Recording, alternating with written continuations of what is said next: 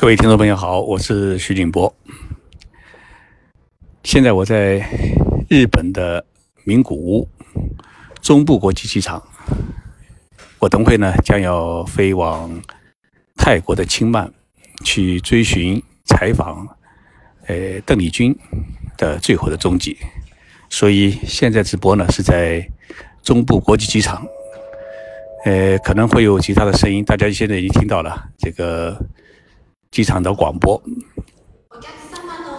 哎，可能有些杂音，希望大家能够哦忍耐一下。呃，在未来的几天时间里面啊，呃，我将会呃和日本的几位呃粉丝一起，然后从清迈去寻找当年参与抢救。救治邓丽君的酒店的工作人员和医院的医生，去还原邓丽君最后呃去世的整个过程，同时也能够去她去世的房间、酒店去看一看。然后我们还会在清迈举行一个小型的呃纪念邓丽君的音乐会。所以呢，今天时间呢比较紧张，比较紧紧凑。呃，今天晚上啊。我想跟大家聊的呃一个话题是平成时期日本艺人的故事。那么，呃，刚刚结束，从五月一号开始进入了零和时代啊，也就是说，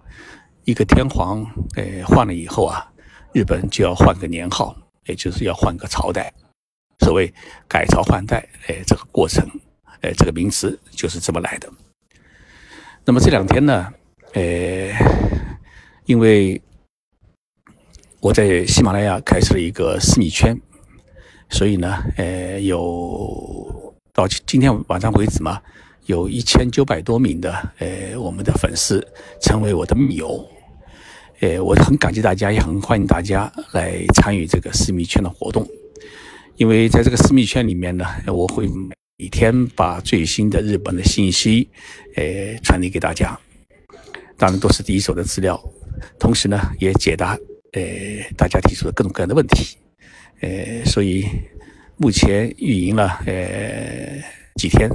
呃，虽然大家提的问题很多，我我不能一一回答，但总体来讲，还是逐步的在走入一个正道啊，这种正道，可能刚开始时候有点乱，嗯，大家请大家稍微等待一下。慢慢会理顺，然后我回答的问题也也会更多，请大家呢，呃，稍微宽谅一点。然后根据以往也是一样，我们在节目开播之前啊，我们先来做一个小活动，就是向我们中奖的呃网友们赠送我的书籍。今天晚上要赠送的书籍呢，呃，不是日本的砥砺，而是呃另外一本书。叫《遇见日本》，其实这个《遇见日本》这本书啊，呃，我花的精力很大，我觉得这本书呃写的相当不错，呃，但是可能因为这个书名啊，呃，过于平常，所以反而引不起大家的关注。但是我今天晚上呢，想呃把这本书赠送给大家。我先来说一下规则，呃，我开始呢，呃，我们一起开始的时候啊，要点击。右下方的一个分享按钮，然后把这个我们的直播的这个内容啊，哎，分享到直播间，到微信朋友圈。大家知道要分享到微信朋友圈。那么分享之后呢，直播间会显示某某人分享的直播间，然后呢，我会说数倒数啊，三二一，停。这个时候呢。我的节目助理呢会截图此刻的分享的记录，那么截图中前三名分享同学将会获得我的《遇见日本》这本书。现在请大家哎开始准备，啊开始准备，哎我现在喊啊，三二一，停。我们的节目助理有没有把这个截图截下来啊？哦，大家很多有几十个人一下子显示出来这么多的这个分分享，很抱歉，这个书可能三名不够，三名不够。我们这样吧，那个节目助理啊，因为今天有点特殊，我们书赠送翻一倍啊，增加到六本，呃，也就是说取前六名中奖的，呃，我们的听众朋友，呃，请把这个前六名取下来。现在我开始呢，正式的来做我今天晚上给大家做的这个节直播节目。呃，平成这个年代呢，从一九八九年开始，到今年的四月三十号结束，前后算起来呢是三十一年的时间，一般说呢是三十年。那么这个三十年过程当中，日本是一个什么样的社会呢？呃，首先，它从九十年代开始进入了泡沫崩溃的时代。同时，日本又逐渐的处于一个经济回升的时代，也经历了像目前中国一样的去产能，然后企业兼并、走出困境、呃产业结构调整等等的过程。同时，日本也在这三十年当中遭受了呃大地震、大海啸的袭击，也遭遇了核辐射。所以这个时代呢，相对来说是一个比较动荡、苦难的时代。但是，呃，在平成这三十年当中，日本却涌现了许许多多，呃，影响亚洲、影响我们中国的艺人。也就是说，日本的影视文化，呃，还有它的呃歌曲音乐，在这个年代里面进入中国，影响了我们呃的生活。其实今天深夜要和我们日本的一些一些网友一起，呃，去泰国的清迈纪念邓丽君。为什么我会呃去做这么一项活动？我觉得邓丽君对我们大陆的同胞来讲，甚至甚至说对全世界华人圈来讲，她产生的印印象要超过世界任何一个音乐家或者呃艺术家。但是大家可能不知道，邓丽君她的许许多多的歌曲，大家所熟悉的歌曲，其实都是在日本由日本的作曲家作词作曲。他先在日本唱的是日文，后来呢，再把它做成中文，然后再从台湾流传到香港，从香港流传到大陆，是这么一个过程。所以，其实，呃。我们从邓丽君的身上就可以看出，日本平成年代的音乐文化对于我们，呃，中国的大陆的影响。那么，在大家的印象当中，说到过去日本比较优秀的这种歌手艺人的话呢，男星可能首先就会想到木村拓哉。呃，他其实个儿不高，但看上去很英俊。那么女女性的艺人，大家可能想到的会比较多，但是可能第一想到的还是会想到酒井法子。所以我在说木村拓哉之前呢，我来先来说酒井法子。酒井法子，我去年去见了他，见了他以后，我曾经给他提个建议，我说呢，能不能在中国大陆啊？呃，举行一次你的个人的演唱会。为什么我会有这个建议呢？因为我在两年前，应该记得是两年前，我做过一档有关他的节目。我觉得日本社会它有一点残酷的地方，就是容纳不下一个艺人他犯错误。因为日本社会呢，他会认为一个艺人吸毒也好，或者涉及到其他刑事案也好。不仅是对他家族家人的背叛，也是对千千万万粉丝的背叛。所以，一个艺术家、一个艺人，包括现在我们的网红，包括像徐老师这样的人，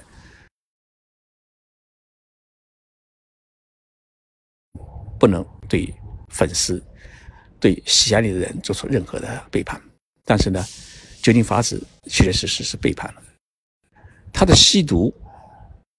是平成年代一个艺人从辉煌坠入到地狱的一个最典型的一个代表。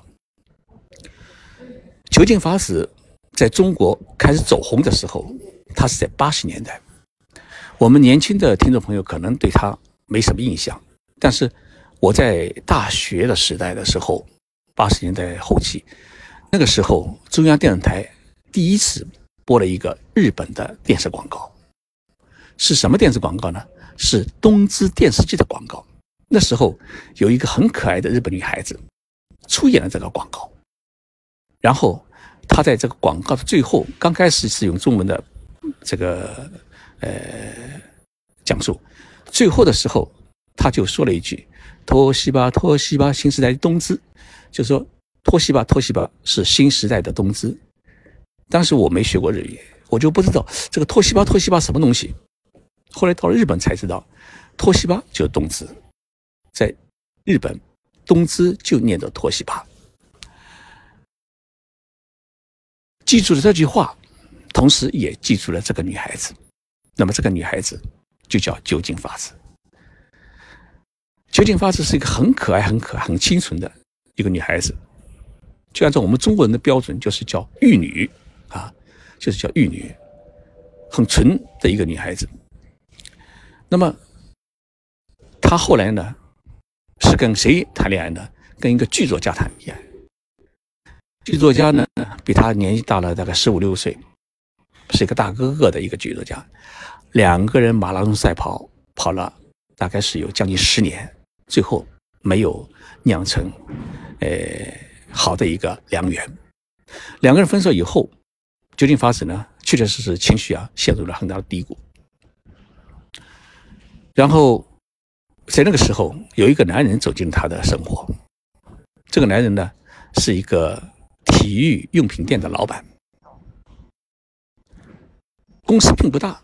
就在涩谷开了一家公司。但是这个老板呢，年纪呢跟他差不多，喜欢呢冲浪。然后跟酒井法子认识以后呢，他就带酒井法子到千叶的海边去冲浪。一去两年以后，两人产生感情了。感情以后就结婚了，但是呢，就没想到酒井法子的这位老公是一个吸毒者，然后酒井法子也跟着她的老公去吸毒了。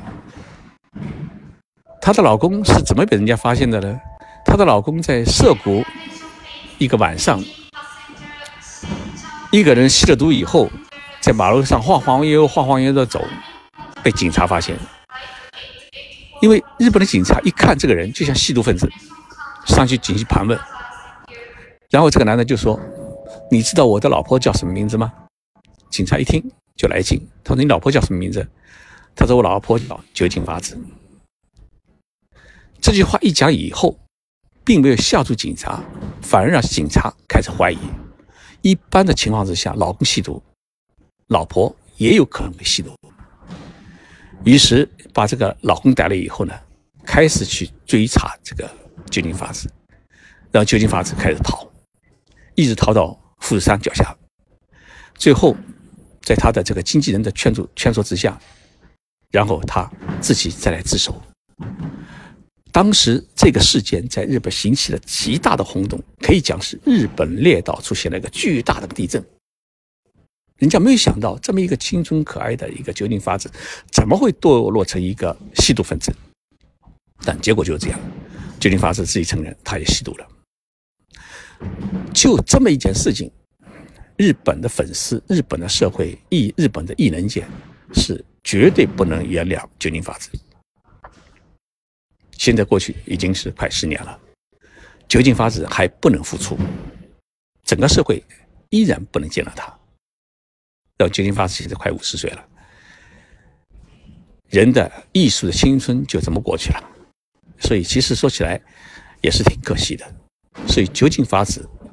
对我们中国人来讲是比较亲近的，他也是很喜欢中国，也几次到中国来演出，而且呃确确实实人也长得很很可爱，这么一个平成时代的一个灿烂的一个呃音乐巨星，就这么呃。毁灭了，所以从酒井法子这个身上，我们可以看出，一方面，日本社会对于艺人，他就是公众人物，对他的监管的严密性，也就是说，你的公众人物，你就必须的要成为一个，呃，国民的道德的这么一个呃榜样，不能成为呃国民道德的一个背叛者。所以这样一来的话呢，呃，九令法子，他到现在为止依然不能复出，而且估计呢以后也不可能再复出。所以，呃，我去年见他的时候，其实我看到他以后，也感到比较比较心比较酸痛，啊，就是说，中国人对于一个犯了错误的人。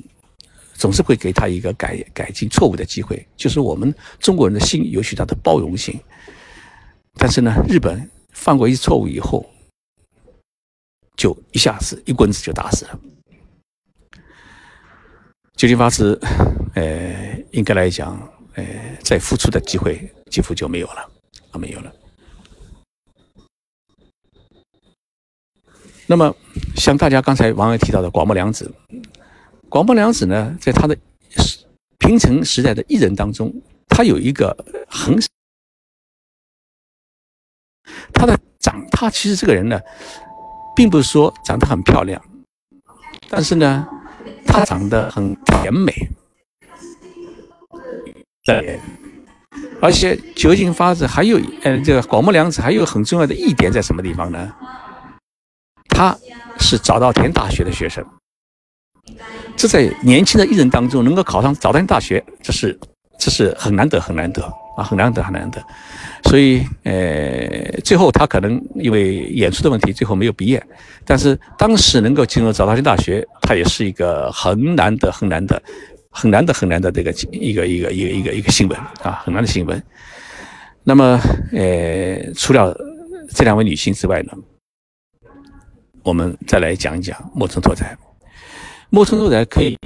是时代所有男艺人中最有代表性的呃一位。呃，木村拓哉的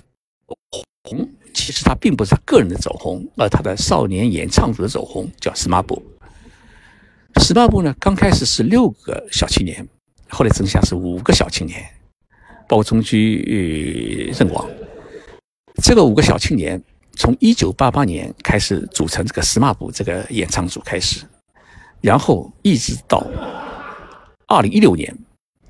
最后宣布解散。这五个男人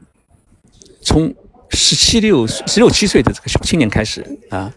就一直变成现在中年男人。他们的这么一个演绎的时代。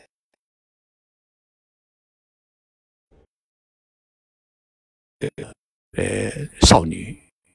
少男，他们整个成长、成长的经历，啊，哎，他说，许许多多日本人讲啊，他说我们都已经成了奶奶了，但是呢，司马部的人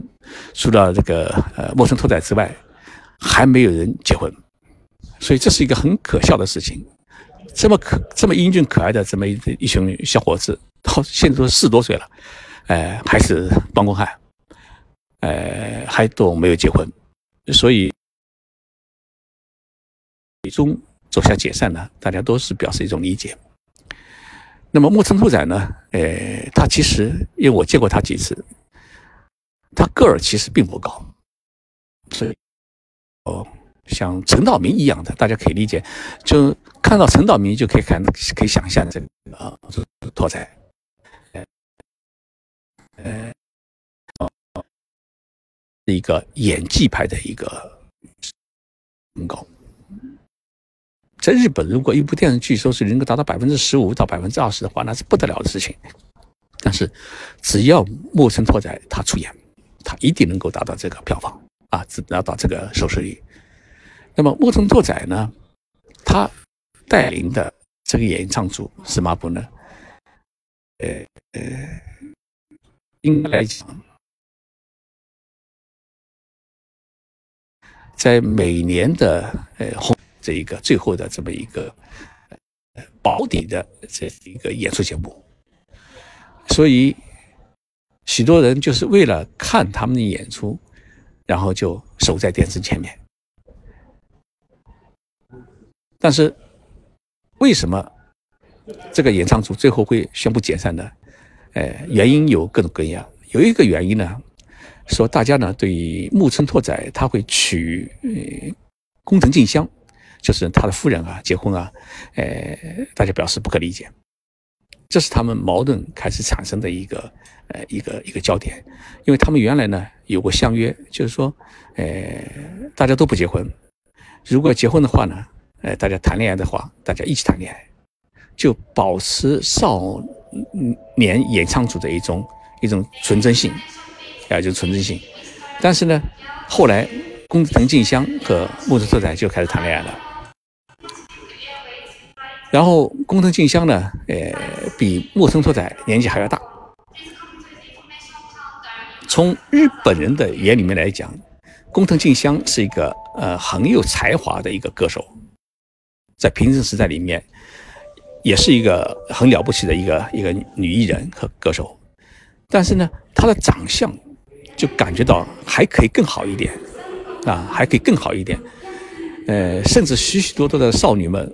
一听一听说是工藤静香要跟那个木村拓哉结婚的话，许多人都流眼泪，觉得我怎么都比她好啊，所以当时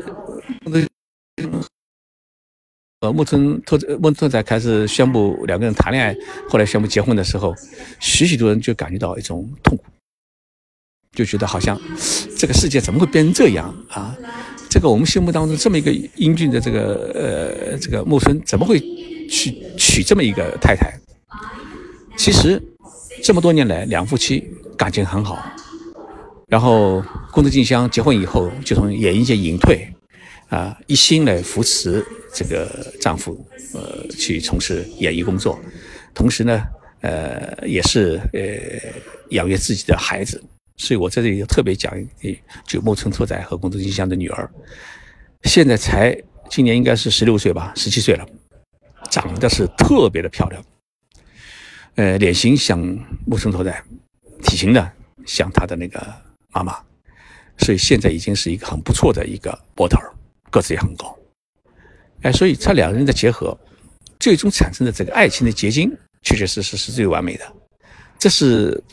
许多日本人感到意外，但是也感觉到羡慕的一点啊，羡慕的一点。那么时髦部，哎，这个演唱组是解散了。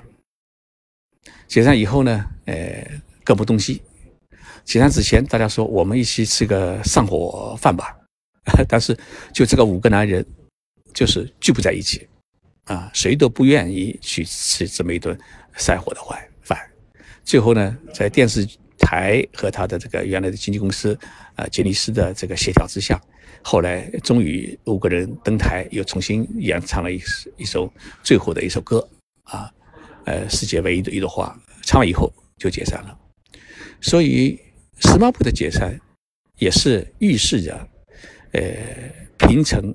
这个音乐时代的一个结束，虽然它比真实的平成时代结束呢早了两年，但是呢，呃，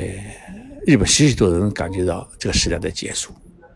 同时也是感觉到一点，即使这五个小伙子从十几岁开始一起打拼，一直打到了中年，最后天下没有不散的宴席，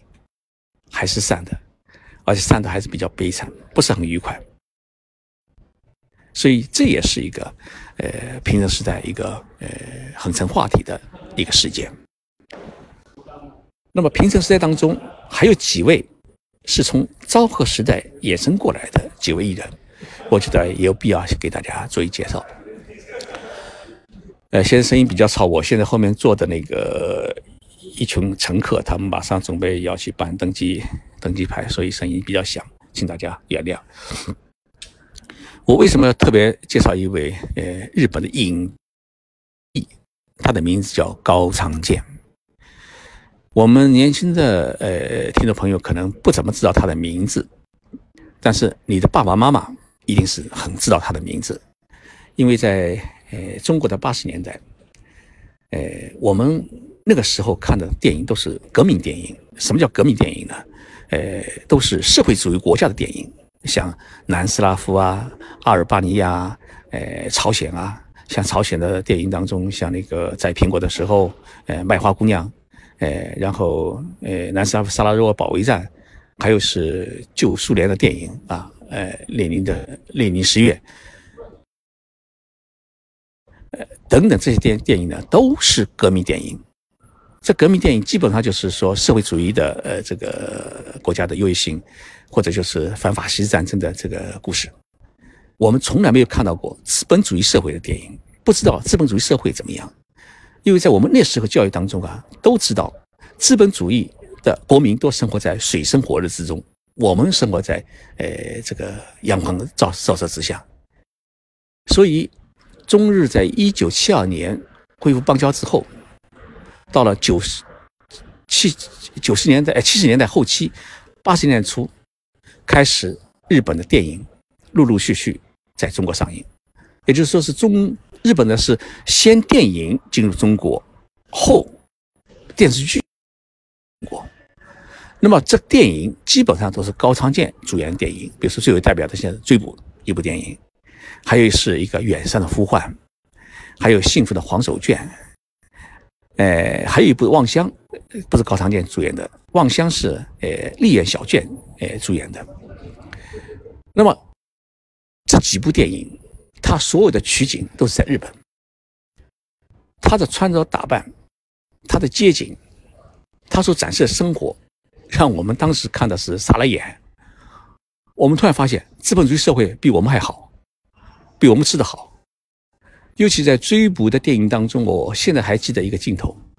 一辆轿车从一个山崖上面掉下去。那时候我们能够坐一次汽车都已经感觉到了不起。你看到一辆这么好的一辆轿车从山崖里面扔下去，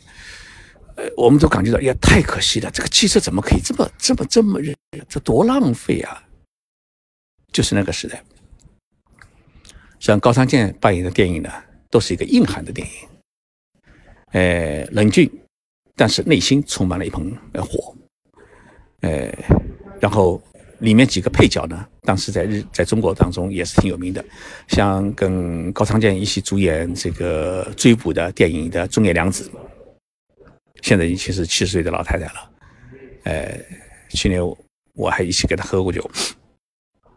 中野良子会讲中文，呃，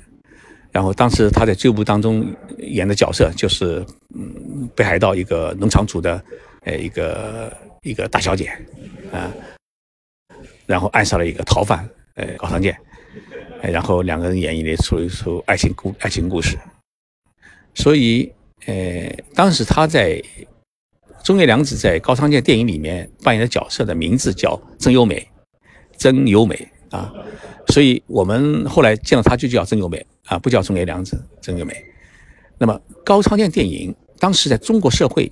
我们一些呃中年的一些听众朋友，你们是不是还记得《中国青年报》当年就举办了一次大型讨论会，就是寻找中国的高仓健。那为什么会有这样的讨论呢？就是当时的我们中国的女性们看了高仓健电影以后，觉得这才是我心目当中的一个男子汉的形象。回家看看自己的老公，感觉到啥都不像啊。既没的男男子汉的气概，这个衣服穿的又又又是又是乱七八糟，而且头发也不每天打打理，不像现在我们的中国的这个男人们，穿西装系领带啊，头发梳理的呃干干净净。呃，八十年代初的中国男人都没有呃这份呃这个宽裕，能够来很好打理自己。所以当时《中国青年报》就发起了这么一个社会大讨论。就高仓健现象成为一个中国社会的现象。然后高仓健后来，呃，跟张艺谋合作，出演了张艺谋的一部电影，叫《千里走单骑》。《千里走单骑》当中有一个小小的角色，就是一个小男孩的角色。呃，高仓健就是抱这个小男孩。高仓健为什么对这个小男孩这么有感情？或者说他为什么会答应？哎，张艺谋来出演这个《千里走单骑》。哎，这部电影。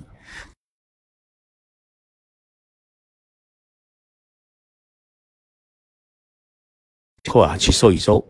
呃，在云南、贵州拍的电拍的这部电影。哎，其实呢，这里面有一个很很重要的故事。高仓健呢，呃，在七十年代是日本最走红的一个影星。然后，哦，他娶的妻子呢，也是当时日本数一数二的一个歌手。但是两个人呢，婚姻并不怎么顺利，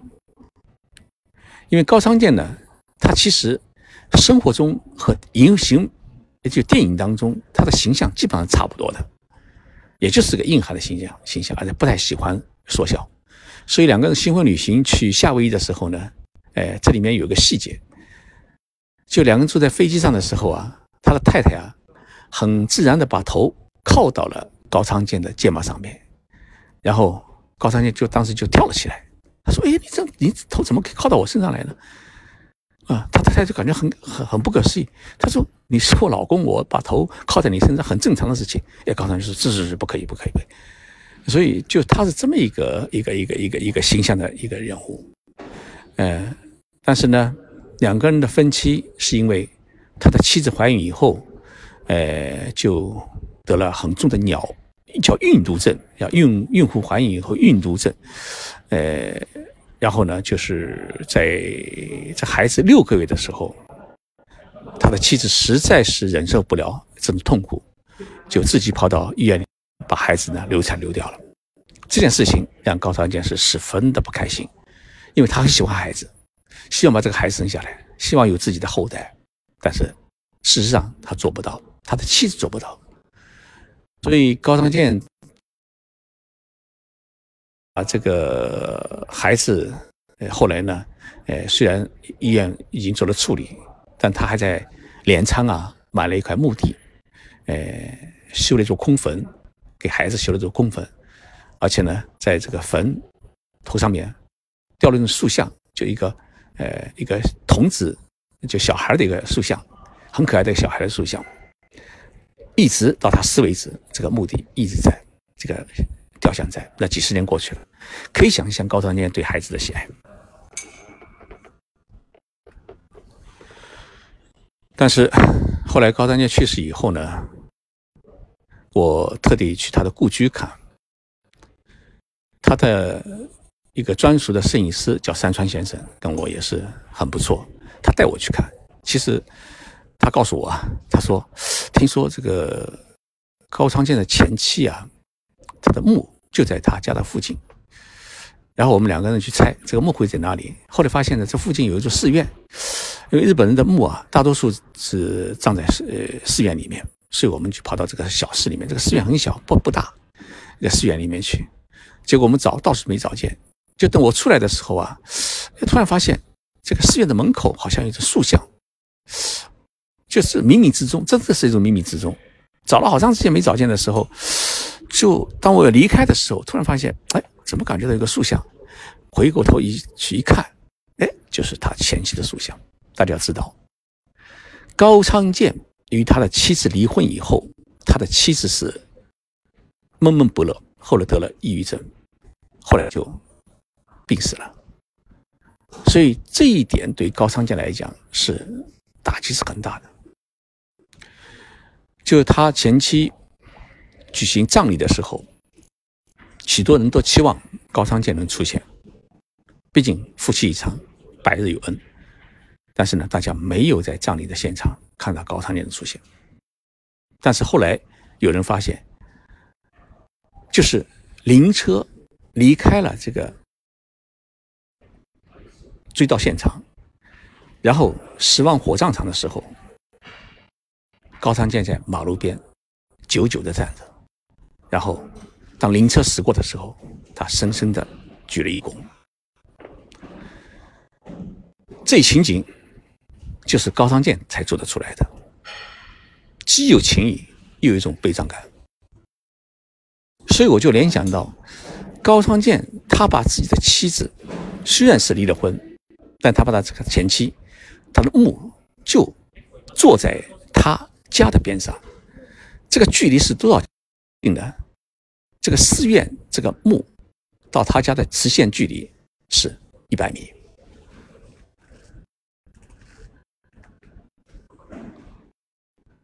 所以可以想象，这么多年来，高仓健自己没结婚，他是个有情有义的男人，他觉得对不起他的前妻，然后就干脆就不结婚了，啊，结婚。所以，我们刚才一个网友说，苏秦宝贝就说高仓健就像一个士啊士大夫，我觉得确确实实，哎，是这么一个一个过程。那么，当然，现在有网友说啊，山口百惠，呃，算不算这个平成时代的这么一个呃艺人？山口时代呢，它不属于平成时代的艺人，山口百惠它是属于昭和时代的一个艺人，她是昭和时代的女艺人的一个象征，因为她在八一九八零年，呃，就离开了啊影坛，因为跟上浦友和结婚，才二十一岁吧，应该是二十一岁，她就在。日本的武道馆举行了最后一次告别演出，把话筒放在舞台上面以后，然后就宣告隐退。所以从那个时候开始，山口百惠就消失在哎人们的视野当中。然后，呃，就在家里面啊相夫教子，生了两个孩子，呃，然后到现在已经六十岁了。所以我们现在看那个山口百惠的照片啊，还是看到她的二十几岁的时候的那个照片。但是你没想到，这个二十几岁这么一个呃漂亮美丽美丽的这么一个演员，现在已经是六十岁的呃老太太了。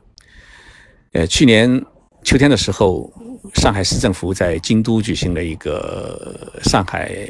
魅力之夜的一个呃文艺演出活动。那么这个活动呢，是呃委托我们亚洲通讯社哎帮助承办的。那么在这次。活动当中也邀请了古村呃新司，就是唱那个《新斯巴鲁》的那个呃日本很有名的歌手，也邀请了哎山口百惠的儿子。那么山口百惠的儿子呢，现在是个歌手，给他呃那个大儿子是一个歌手。嗯，歌应该来说那天晚上也唱了一首歌，唱他妈妈的歌，呃，就是那个一首。妈妈，我要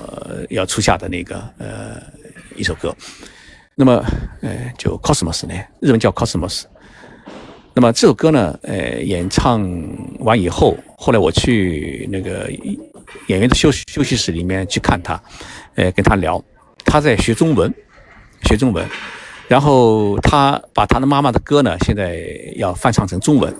然后这个翻唱用日文，把日文翻译成中文的，呃，这个歌词，呃，这个歌词翻译谁在做呢？是旅日的我们一个上海的歌手叫吴慧明啊，吴慧明现在在帮他来翻译这个歌词，翻译中文。所以呢，我当时就跟他讲，我说你这样，呃，你自己的第一次个人演唱会，呃，就到中国来举行吧，呃。我们中国许许多多的这个呃山口百惠的歌迷期待着，能够呃在中国哦，即使看不到山口百惠的演唱，也能够希望能够看到他的儿子在呃中国的演唱。因为其实山口百惠呢，他在中国造成的影响，并不是他电影，他是电视电视连续剧。我刚才讲过了，日本电影电视连续剧先进入的是中是高仓健电影。然后才有了山口百惠主演的电视连续剧，像《雪姨》最有代表性的《雪姨》，那就是山口百惠主演的电视连续剧。那个时候应该来讲，《雪姨》播放的时候，在中央电视电视台播连续剧的时候，那时候中国人还很少有电视机，也许十户人家可能只有一台电视机，而且是十十几寸的小小电视机。可以讲，为了看这个电视电视电电视剧。几户人家挤到一个小房间里面，大家伸着脑袋看，而且那时候还没彩色，弄个彩色片、塑料片撑起来，弄成弄成五彩颜色，啊，这都是我们很小很小小时候的一点一点记忆啊，一点点记忆记忆。那么山口百惠，呃，严格讲起来，她不属于平成时代的演员啊，属于昭和时代的演员，但她的老公相浦友和。从昭和时代一直到平成时代，到现在为止，到临和时代，他还是一个很沉稳、演技也很好的一个呃艺术家。那么我们现在回过头来，平成时代结束以后，日本还有哪些艺人能够让我们呃引起兴趣或者受到我们的关注？其实已经很少。相反的，少女演唱组却引起了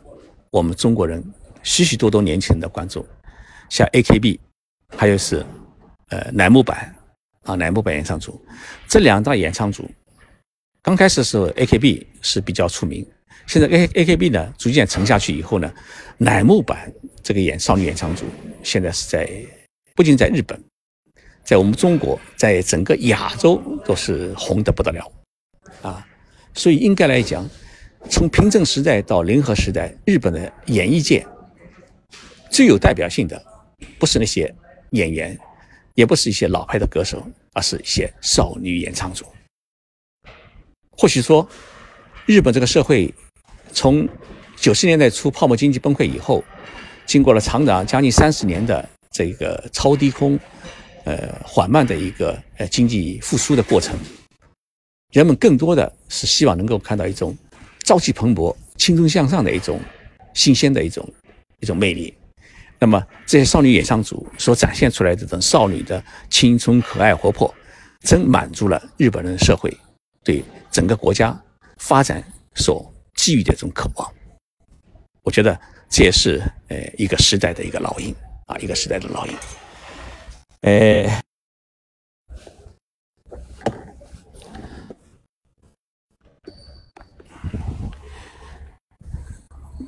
我中间呢穿插一下，呃，关于那个呃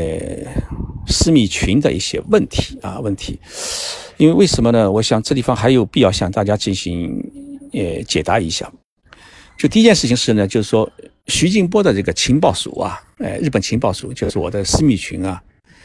私密圈啊，它不是一个微信粉丝的一个交流群，而是喜马拉雅 APP 上面的一一个新产品。所以呢，呃，如果有呃我们的听众朋友，你付了钱以后没有找到呃徐静波的日本情报署的话呢，你可以呃试着做以下几个动作。第一个呢是将呃喜马拉雅的 APP 啊。升级到最新版本，因为老版本上面啊显示不出，呃，我的那个呃私密圈。第二步呢是用微信登录喜马拉雅 APP，这会显示出来的。第三步呢，在喜马拉雅的 APP 上面点击账号模板啊，就点击一个账号的模块，再点击我的圈子啊，再点击我的圈子就可以看到。有网友在“静说日本”公众号和徐静波的日本情报署里面啊，呃，有许多留言问我，为什么自己的提问呢？徐老师还没有回答。我这里啊，想跟大家说明一下。首先呢，我非常感谢大家对我的信任和支持。大家提问呢，我是很想一一回答，但是我发现呢，呃，确确实实后台的提问啊，大家特特别多，呃，一天大概有将近一百多个的提问，那么。我说实在的话呢，我只能选择一部分来进行迅速的回答，而且呢，许多的提问呢，确确确实事实呢，呃，跟大家讲，大家提提的问题呢，每个人提的问题都是自己的问题，但是呢，呃，归纳起来以后啊，你会发现许多问题，大家提的问题基本上都是比较相近的问题，尤其尤其在最近这几天啊，呃，什么问题大家提的最为集中的呢？第一个是关于留学。因为我们许许多多的父母亲啊，都在这呃，都加入我的私密圈，对孩子怎么去日本留学，到日本以后，呃，要读哪些专业比较合适，呃，考哪些学校比较合，好，等等这些问题，大家提的问题都比较多。还有一个关于产业和市场的这咨询，说实在的话呢，因为这个产业和市场的这个咨询啊，呃，我看了几个。大家提问都提得很专业，你越专业，我越头疼。为什么的？呢？为了回答你的问题，我必须要去做一篇论文，因为大家提的问题啊，往往不是一个问题，他会从他的这行业，哎，或者他的专业，会提出五六个问题，那么我要回答这个问题的话，我估计要写出一篇论文来。那么这个在目前的情况之下，我还是做不到啊，还是做不到。所以呢，呃，出现这两种情况。所以如何来解决？呃，就大家提问多，然后我不能全部一一回答的问题。我现在呢，正在给我们的节目助理啊进行商量，就是能不能把大家这么多的提问，我们进行梳理，啊，集中提问题问在哪里，把最大家关心的问题我们都提出来，然后我们来进行集中的回答。我觉觉得呢，这样的话呢，呃，效果可能更好一点啊，更好一点。那么另外，我就保证呢，每天至少会回答五六个问题。其实我一般来说呢，尽量每天现在是争取回答十个左右的问题，啊，这样的话呢，呃，尽可能的满足大家的需求。呃，我想，呃，过了这几天以后啊，呃，我会提高我的这个呃问题答复的这个频率，啊，频率。呃，尽可能抽出更多的时间来回答大家的问题，无论是用语音也好，用文字也好，呃，希望大家能够慢慢的跟我磨合啊，因为这个节目啊，刚这个私密圈刚刚上线没几天，确确实实呢，呃，我自己有点乱，也不知道怎么来应对这么多一下子的这这个冒出来提问。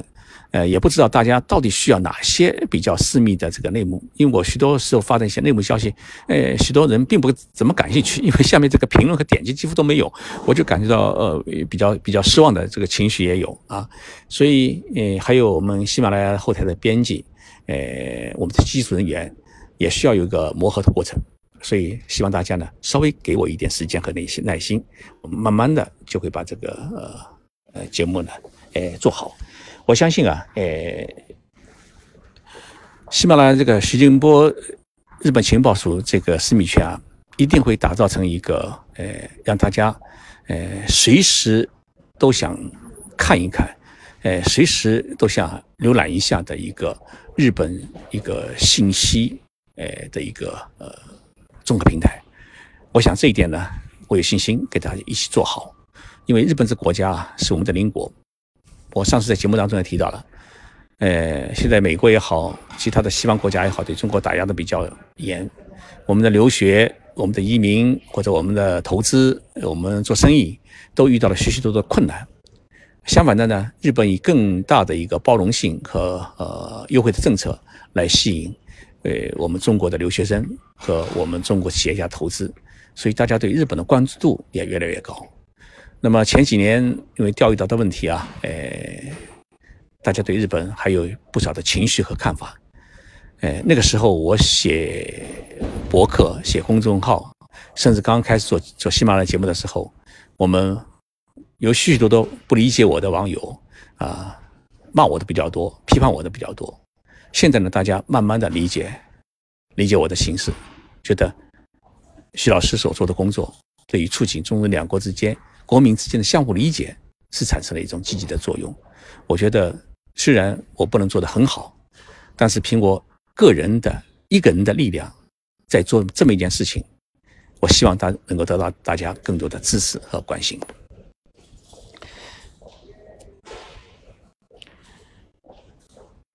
然后，呃，还有就是说，呃，我们现在原来。以半价进入的这个，呃，我们的朋友，呃，觉得现在全价进入是不是有一个吃亏的地方？这一点呢，我们的节目助理啊，会在我们的私密圈里面给大家进行更好的解答啊，更好的解答。呃，我相信一定会寻求一个更公平公正的一种一种方式，让大家呃能够获得呃自己的红利啊，自己的红利。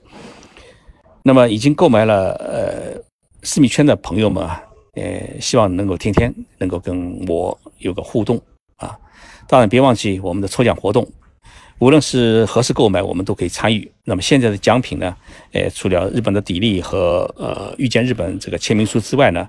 还有我的四套全套的书籍等着大家的这个呃去分享，